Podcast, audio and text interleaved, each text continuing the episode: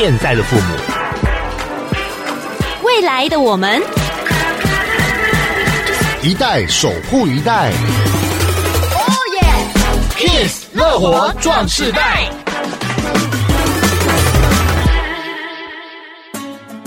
欢迎大家收听《Kiss 乐活壮世代》，我是曲曲，我是杨纯。又到了六点钟，我们《Kiss 乐活壮世代》嗯，我今天真的要非常谢谢很多很多收音机旁的听众朋友，哦，要感谢什么呢？或者是在观赏我们影片的朋友，因为自从我们播出之后呢，包含了网络的浏览人次，哦，还有来询问内容的，以及提供意见的，甚至有些医院都打电话来说，哎，我们有什么议题很棒，希望能够在你们的节目当中来接受专访，告诉很多听众朋友一些。医疗相关的讯息。嗯，看来我们 Kiss 乐活壮士代做的非常成功。给自己个热身，啊，不，热烈的掌声。对，对，的确啦，拍手之前要先热身。好啦，热身之后呢，才有体力活力继续为大家服务。没错。嗯，好，那我觉得吃东西也很重要，没有吃东西，没有热量，没有来源，嗯，我们也没有动力。所以，我们今天要讲的是饮食方面的问题。嗯，但是呢，饮食过犹不及。以前都说，呃，营养不良，现在不是，是营养失衡。哦，对。那怎么样均衡饮食？我们今天就要访问博田国际医院的代谢形体中心的徐婉玲徐营养师，欢迎徐营养师。大家好，很高兴再度来到这一个充满欢乐的一个广播间，真的这是 Part Two 了耶。对呀、啊，因为营养师真的非常温柔，可是呢，每次我跟杨纯，尤其杨纯都会逗营养师，逗得他嗯，稍微撩一下啦。嗯，好，那今天我们就继续撩下去了。嗯、说起均衡饮食，对于国人来讲，嗯，好像有点失衡。可是什么样叫做均衡饮食？一定有个依循的标准嘛？啊、嗯。嗯，均衡饮食的话，针对就是我们国健署有做一个营养的一个健康调查。那普遍发现就是说，在六大类食物当中呢，普遍就是蔬果吃的不太够，嗯，还有像乳制品，那包含坚果类也是不足的。那有一些过量的部分，比如像说碳水化合物的食物，就全谷杂粮类的食物，还有蛋豆鱼肉类，以及呃油脂也摄取过高，嗯，对。所以在这个部分的话呢，国健署就会建议说，我们在这个六大类的一个食物配置呢。啊，就必须要把它搭配一个像啊我的餐盘，嗯，来做一个分配，然后对于我们均衡饮食的一个配置呢，能够有一个依循，这样子摄取大家才会比较健康。所以我们的饮食习惯有四不足，三超过，所以也造成我们罹患心脏病啊、癌症、糖尿病、高血脂等三高的疾病，呃是比较多的。那我们要怎么样来呃吃的好又吃的对呢？那在我刚刚有提到，就是说我们饮食指南的一个遵循，可以用我的餐盘，那有一个口诀。是。对，可以带大家念一下。好哦，好，好，对，就是说，哎，呃，每天早晚一杯奶，每天早晚一杯奶，对，然后每餐水果拳头大，每餐水果拳头大，菜比水果多一点，菜比水果多一点，饭跟蔬菜一样多，饭跟蔬菜一样多。豆鱼蛋肉一掌心，豆鱼蛋肉一掌心，坚果种子一茶匙，坚果种子一茶匙。最后还有 多喝白开水。终于唱到了，多喝水的确真的蛮重要的啊。是，嗯、好，那我们这个口诀是让你方便记忆，嗯，但是呢，每一个项目都还是有要注意的事项。哦，对对对，嗯、对。首先，我们来跟大家来讨论一下，就是说每天早晚一杯奶。嗯，那主要的用意是说，因为在这个调查的营养的一个现况来看，普遍都缺钙质。嗯，对，所以会建议说，哎，我们早晚。好，一天可以喝到两百四十毫升的乳品，是。对，那这样可以增加我们的一些钙质的一个补充。是，那我们喝牛奶是要补充钙质，天然的最好，所以我们是喝牛奶。但是其他的自然的食物当中也有。对，呃，当然我们也说什么要补钙的话，还有晒太阳是维他命 D，这些都是因为没有摄取之后，才用其他的方式来补充吗？是是，嗯，像牛奶的话，它的维他命 D 含量也是相当高。哦，对，那除了牛奶以外呢，就是像气食啦，无糖的优酪乳啦，或希腊优格，这都是很好补充乳制品的一个摄取来源。那、嗯、我刚才想到这个，因为我很喜欢吃 cheese，但是如果说每天有没有喝到奶的话，倒是没有。嗯，嗯好，刚刚有特别提到希腊式优格跟一般的优格有什么不一样呢？嗯、希腊式优格的话，它的碳水化合物含量比较低，嗯，好是属于比较无糖的。因为普遍的一些像像优酪乳也好，或者优格也好，因为它是乳酸菌类的话呢，它的酸度比较高，所以有时候为了它的适口性，所以有一些商家它会加。加很多的糖分哦，对，所以来提高它的一个适口性。好，除了早晚一杯奶之外呢，呃，每餐水果拳头大。对，那主要就是说水果的一个补充的话呢，它含有一些水溶性的膳食纤维，它还有就是说维他命 C 含量相当高，嗯，对，但是还是要注意它的甜度啦，嗯，所以它会有一个口诀，就是说要大约就是一份水果就是一个拳头大，嗯，那一天就是不要超过两份。啊哈，对，那如果你是以切块的水果来看的话呢，大约就是一半碗到一碗。半碗就是一个拳头，就是说如果甜度比较高的话，就是一半碗。嗯，对，然后一碗的话就一个拳头大。呃，那这个时节可以吃什么水果比较好呢？呃，目前的话是建议像芭乐啦、奇异果，它的甜度含量是比较低的。哦，我今天才刚喝奇异果汁。哦，那那那那那那好像跟奇异果不一样，对不对？因为你变成汁了。哦，没错，就打一打，就是如果像是买饮料，我通常比如说哦，我不要加糖。嗯，对。不过好像真的有这样的迷思，因为好像我们刚刚讲到说，可能是要一个拳头大，没错。可是通常我们去到一些。呃，例如说卖水果汁的地方，他们可能就已经过量了。是，嗯，因为他可能就是说，嗯，可能如果你一颗奇异果打起来，可能不到一百 CC 的含量，对，那么一杯至少到五百 CC，嗯，那他可能会把它加过多的水，嗯，用水分跟糖分，嗯，去冲淡它的一个，就等于它它的口感，嗯，会比较好。但是你水果量加多又加过多的糖分，那你一定会超过我们所谓的两个拳头大的一个热量摄取。哦，对，其实拳头。大是计算它的糖分热量，是的，而不是吃这个水果的分量，它是要限制甜度。对对，就它的它的量的话，还是要控制啦。嗯，好，一个拳头大的一个水果，它的卡路里大概六十大卡。嗯嗯，对。那我们知道，就是半碗饭大概一百五十卡。嗯哼，对。所以如果说，哎，我们正餐有吃了一些碳水化合物的食物，你额外又吃了这些水果过量。那又额外的一些精致点心，那我们很容易就是你的呃身体一般的那个肥胖的指数又增加了。哎，像有没有哪一些水果它是有陷阱的？我的意思是说呢，它吃下去好像感觉嗯就是很普通的水果，但是吃下去热量啊糖分都会爆表的，比一般的水果更邪恶的有哪些吗？嗯，像比较容易会爆表的，像像甜度很高的，像啊芒果啦、凤梨啊，很多人想说，哎，我要排便，我要吃很多凤梨。嗯哼，对，那。因为其实台湾真的是农产业太顶级啦，嗯、就是说我们的一个农产品真的是，呃，大家下下降，对，嗯、大家都一听到水果，它真的很甜，就是水果之王。是但是真的要特别留意一下它的那个甜度，虽然它的纤维质含量很高，嗯哼，但是它的甜度如果一旦增加的话，对于就我刚刚讲的，可能它会超过一份六十大卡的热量了。哦，对啊，的确，因为平常讲到凤梨的话，我真的也不会吃太多。嗯，一方面，可是我怕那个嘴巴会刮到。嗯，对，我是会胃痛，所以我也不碰凤梨。嗯，但是最近是水蜜桃的产季，水蜜桃好好吃哦。对，水蜜桃是不是也是太甜的食物？对，水蜜桃的话，像它，嗯，它的甜度这么高的话，也就差不多要吃半颗，嗯，就不是一个拳头大的量了。好，是。那我知道了，我要买一盒装，里面买十二颗的，不要买六颗的。这样就是比较小颗了。好，说起呢，呃，水果很好吃，大家也喜欢吃，但是摄取的时候就是怕你的糖分跟热量爆表，对所以每餐才会设计是半个拳头大，这样子才不会摄取过多的甜分。是的。但是呢，我的餐盘里面除了有每天早晚一杯奶、每餐水果拳头大之外，还有其他的口诀。我们等会再来请教博田国际医院代谢形体中心的徐婉玲徐营养师。Make you strong，乐活壮世代。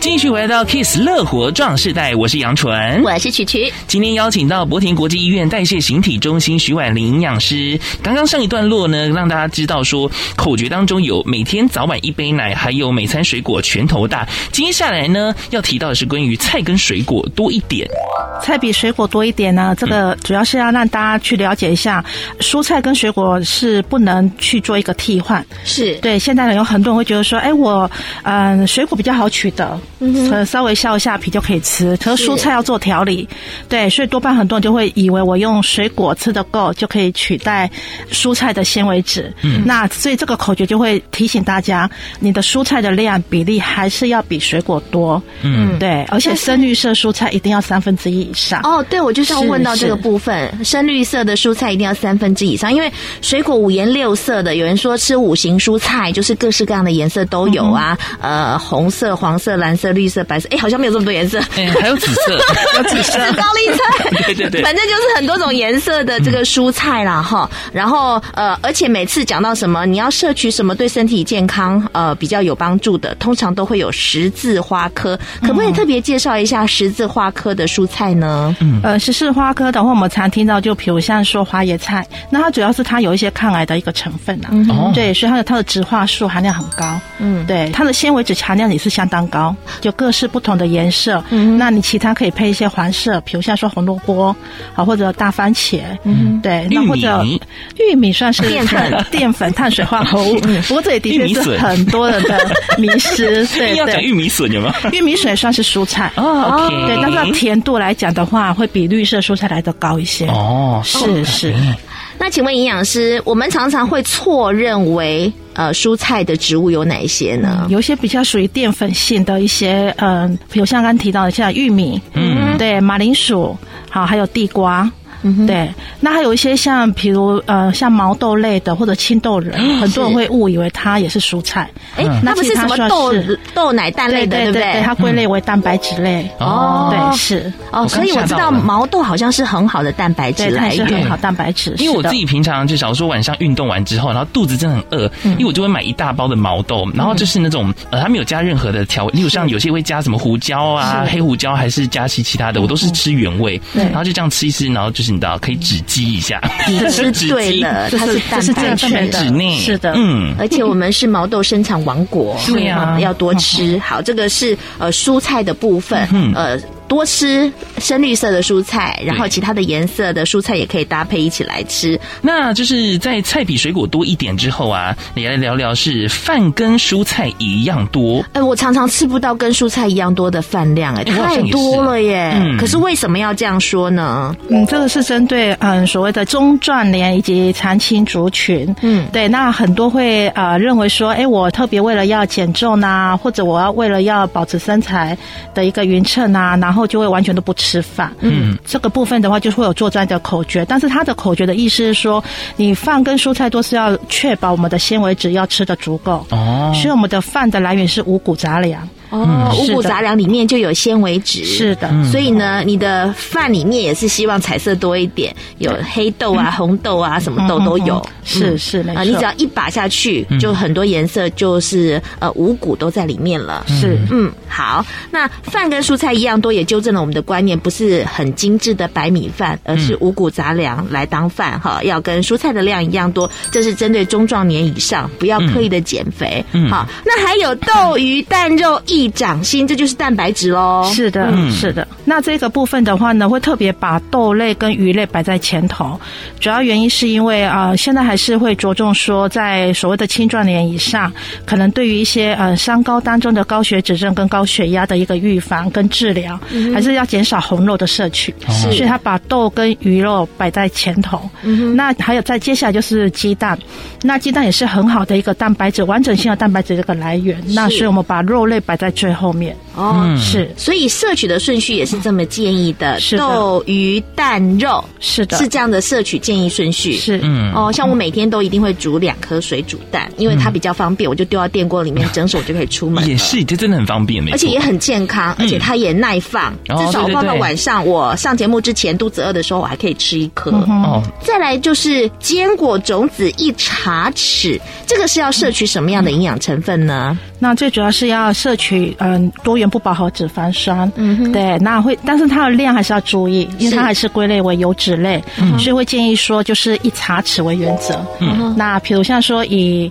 呃杏仁果或者腰果就是五颗，嗯，那花生的话就是十颗，因为它可以取代一汤匙的油的用油量。哇，是，像是我很喜欢吃夏威夷果，哎，我通常没有办法五颗就解决的，那个是撸甲撸刷，对，那个这个吃下去不得了，哎，对，所以他会特别做一个规。范说我们还是以一茶匙，嗯，对，以以份为原则，嗯，这个是一天的分量，对，是一天。一一汤匙的坚果类的，嗯。啊，并不是一餐哦。那既然已经有坚果了，有油了，那我们在摄取的时候，油不就要减量了吗？的确是，就是说，呃，比如像说现在都很标榜吃一些像生菜、生食、凉拌是。减油的食物，嗯，那你如果完全只吃低油水煮餐，其他的一个口感风味比较差，哦，对，所以我们可以用一些。所谓的这些用水煮的的啊，稍会把它研磨。研磨的，像刚刚提到的杏仁果也好，或者腰果也好，撒在啊、呃、我们的一个蔬菜里面，然后加一些起司，那也算是一个很高钙高纤的一个食物的一个来源。而且讲到好的油脂的话，因为我现在每天早上也跟我妈妈，因为我们有一罐那个印加果油，嗯，然后我就出门前呢就会吃一茶匙这样子，嗯、这个也是可以吧？这也是很好，因为印加果油也是很好的油脂的来源。对，嗯、因为印加果油跟橄榄油好像都是要低温烹调，是的，嗯。哦，然后听说吃下去你也会有饱足感。嗯哦，而且会好油带坏油，是的，嗯，就可以把你身体上的一些坏油包覆起来。嗯，所以呢，因为跟减肥有关的，我多少都有涉猎啦，拍谁拍谁啦。好，那其实我们刚刚说到的这么多口诀，我们要运用在实际的餐盘上面了。嗯、那在烹调啊或挑选的时候，有没有什么注意事项呢？嗯，最重要的话就还是要注意热量的摄取啦。是，因为如果你所有好的食物它都有卡路里，嗯，对，所以我们才会应用我们所谓的呃我的餐盘这样的一个口诀。所以我们要有适量的热量，然后来维持理想体重，嗯，这是最。最主要的一个要点，嗯，那在一个减少油脂，特别要注意就是食物中的一些胆固醇啊、饱和脂肪酸，像刚刚提到坚果是好的油，橄榄油也是好的油，是。对，我来取代就是说我们所谓的不好的油，比如像猪油，嗯，对，或者油炸的油，好，这个都特别要留意一下，嗯，那再就是呃纤维质的补充，就是来自于全谷类，因为刚刚有提到嘛，饭要跟蔬菜一样多，但是你要特别留意纤维质蔬菜啊，还有些豆制品啊，蔬菜啊。啊，水果来增加纤维质的补充。嗯，那记得饮食要多样化，这样才能够有一些啊完整的一个维他命跟矿物质的一个补充。尽量以天然食物、原型食物为主，好，不要有加工跟刺激性的食物。嗯，那选择比较好消化，然后以单季季节性的食物为原则。烹调的话，用蒸、煮、炉、烤、凉拌来取代油炸跟油煎的烹饪。嗯，对。那如果食欲的部分，就是可以用少量多餐呐、啊，因为有些青壮年或者银发。族人可能食欲比较差一点，我们可以用少量多餐的方式来达到足够的热量，嗯，因为体重过于不及都是不理想的。是是，呃，老年人好像有一个问题，就是比较不容易排便，这个部分有没有借由饮食的调配或什么样的方法可以改善呢？如果不好排便的情况之下呢，就是要先了解说，哎，他啊日常生活的一个纤维质摄取够不够？嗯哼，对，然后还有他水分是不是不够？嗯，对，所以我们一天也是要有一定的量，是对不对？那个多喝水，多喝白开水，那个量是多少？对，因为有些人都会啊很着重说，哎，我要多吃蔬菜，多吃蔬菜，但是忽略掉水分。对，它可以帮助我们的那个排便量哦，对对对，是这个很重要。嗯，是好，所以要喝一定的足够量。我记得之前呃有一些医生跟我们讲，就是以人体体重乘以三十 CC 呃来当我们每天的摄取量的低标。嗯，好，如果不要再听我唱我喝白开水的话，我们就赶快休息一下。未来还会再唱几次呢？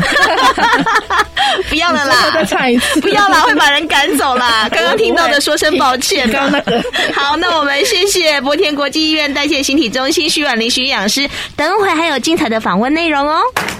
Make you strong，乐活壮世代。继续回到 Kiss 乐活壮士代，我是曲曲，我是杨纯。今天访问到的是博田国际医院代谢形体中心的徐婉玲徐营养师。我的餐盘哈已经介绍完了，但是应用在我们的日常生活当中，其实世界各国有很多的不同的料理方式。嗯、我们之前有介绍过地中海式的饮食，哦、对对对，大家都公认它是很好的饮食方式。嗯，但是你看嘛，叫我们邻国日本，日本也是长寿的国家啊，哦、对啊对啊。到底这两个地方的饮食习惯有什么不同呢？那我们是截取他们其中的优点长处来应用在我们的日常生活当中，不是更好吗？对不对？对。营养师来介绍一下这两个地方的饮食方式。嗯那首先我们就是来谈一下地中海饮食。是，那地中海饮食呢，它比较着重就是说，就是可以吃比较属于白肉类的，嗯，比如像说鱼肉、海鲜，它含有丰富的 Omega 3的多元不饱和脂肪酸，就我们常听到的 EPA、DHA，嗯，对，它对于心血管的一个保护有很大的帮忙。嗯，对，那还有就它是建议就是说一些比较呃低 GI 的一些食物的一个补充，就是高纤。就是大量的蔬菜跟水果。嗯、那因为我们知道蔬果有丰富的抗氧化的一些物质，嗯，对，那它也对糖尿病患者比较好。哎，也是，嗯、也是，对，是对于我们的体重管理跟糖尿病患者都有很好的一个个食物的来源。是对。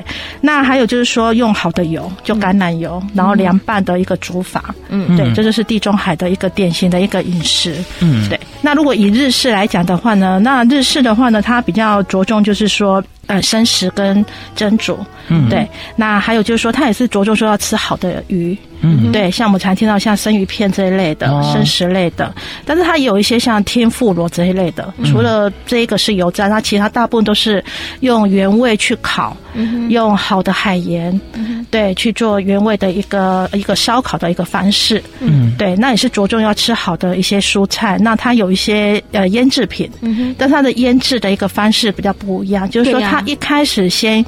腌完之后，目的就是在脱水。嗯哼，那之后他还会再用水把它煮过。嗯。哼，对，让他再去用一些比较好的一些，比如像说柴鱼啦，还有、嗯、一些像啊、呃、那个日式的一些海盐啊，嗯、一些好的食材再去做一个腌料。嗯，对，所以它这样子的话就会让它入味。所以它实实际上它的盐的含量大概只有一到两趴，嗯，所以比较没有负担。所以我们一般担心的腌制品是因为它的盐分太高了，还有糖分，糖分。太高，是。那以日式的腌制，它就比较少这些添加物。哦，所以我们可以吃像是什么纳豆啦，他们最有名早餐都一定要来一份的嘛，是，或者是还有像 miso，对不对？对，那 miso 的话，它其实它蛮特别，就是含有异黄酮素，嗯，对，那它是一个还有一些维他命 E，还有蛋白质，所以它也算是很好的来源。只是说，嗯、呃，可能因为台式这边会改良过一些日式的料理，嗯，对，所以可能盐分会加的比较多。可能这部分的话呢，就是在盐分的。一个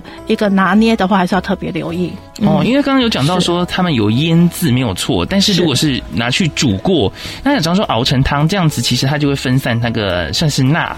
对不对？是的，是的，嗯，盐分是的。然后刚刚讲到，其实我蛮疑惑是，是因为其实台湾人也蛮喜欢吃生鱼片的。嗯。但如果常吃这种生食，会不会对身体有什么样的影响吗？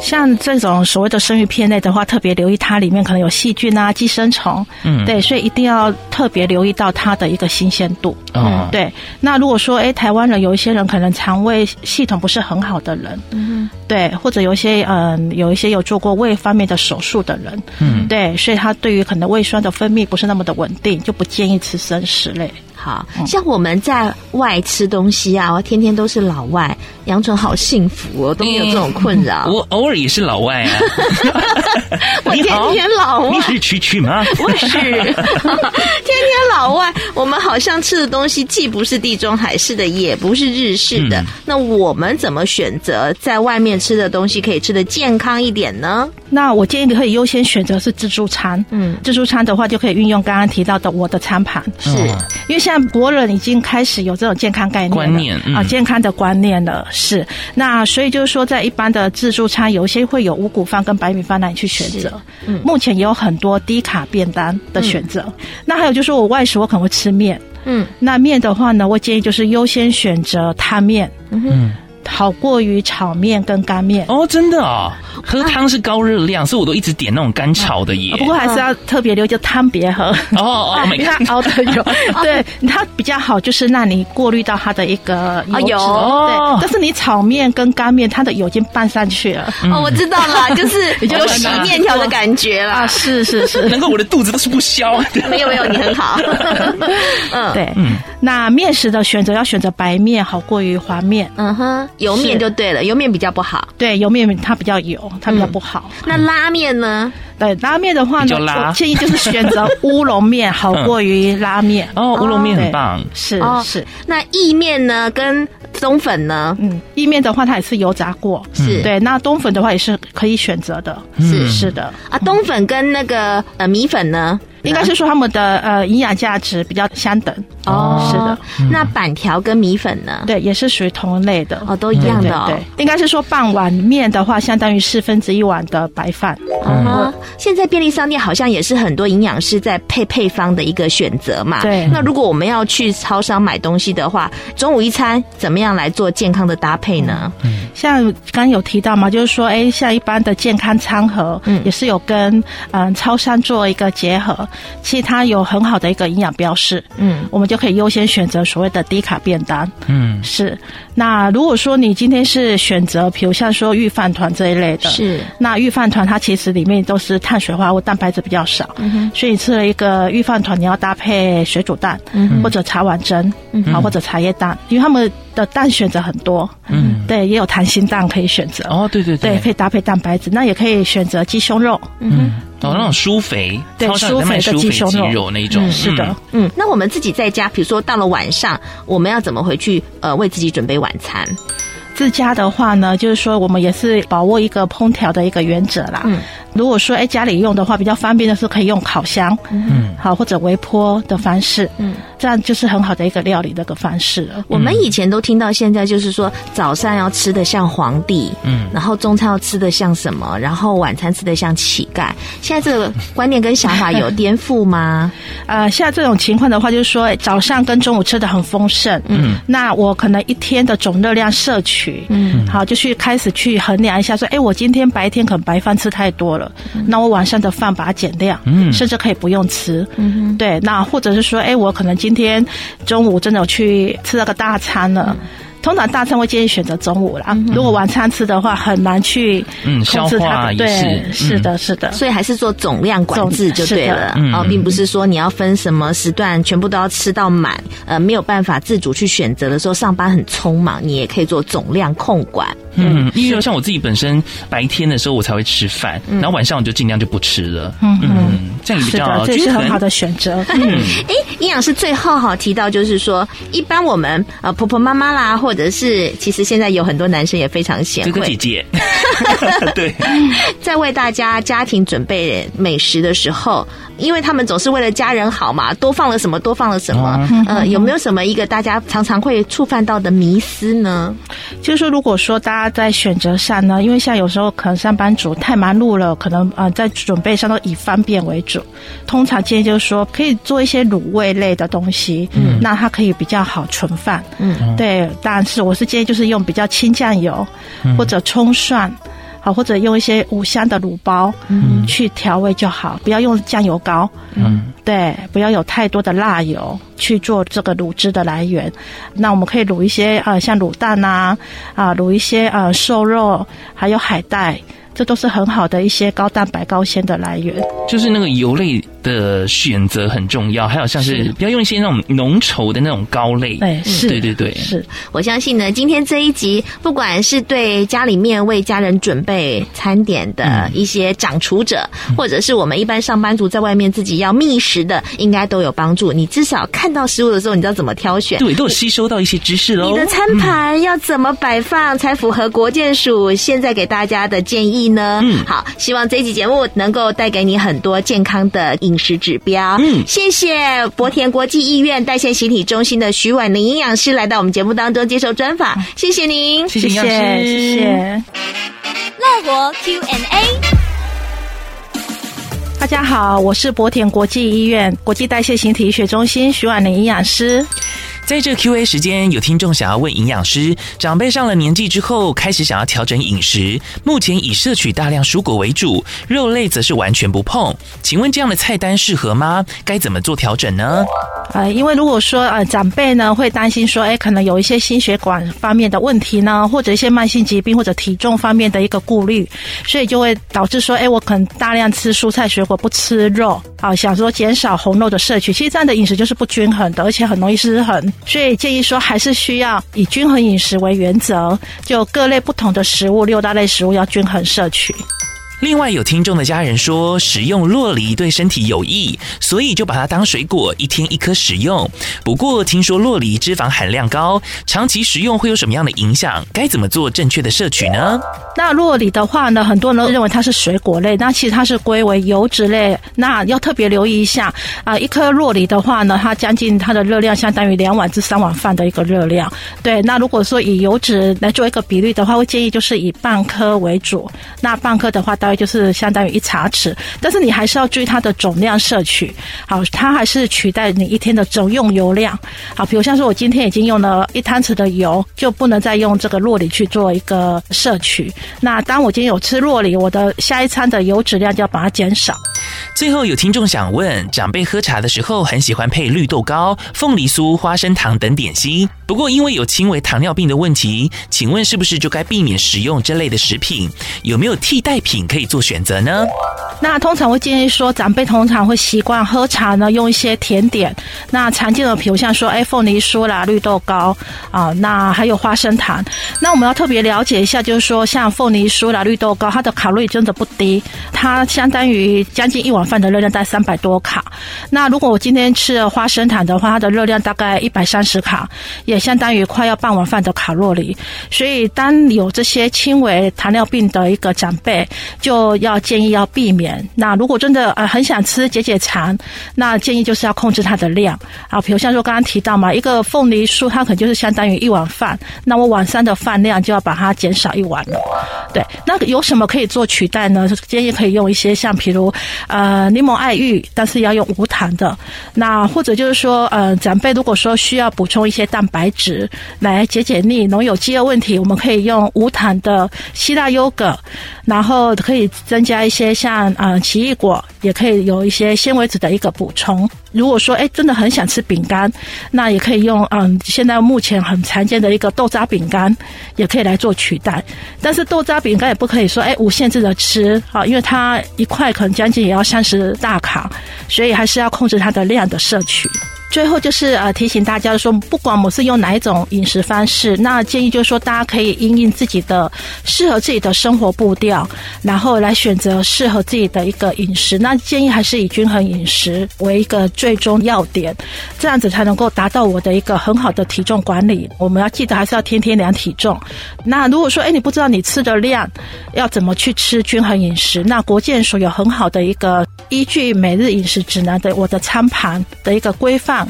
来去做一个调整，我们也可以就是说定期做一个健康检查，了解自己身体状况，然后寻找专业的医师跟营养师来帮你做调整你的饮食，来管理大家的一个健康。本节目由文化部影视及流行音乐产业局补助播出。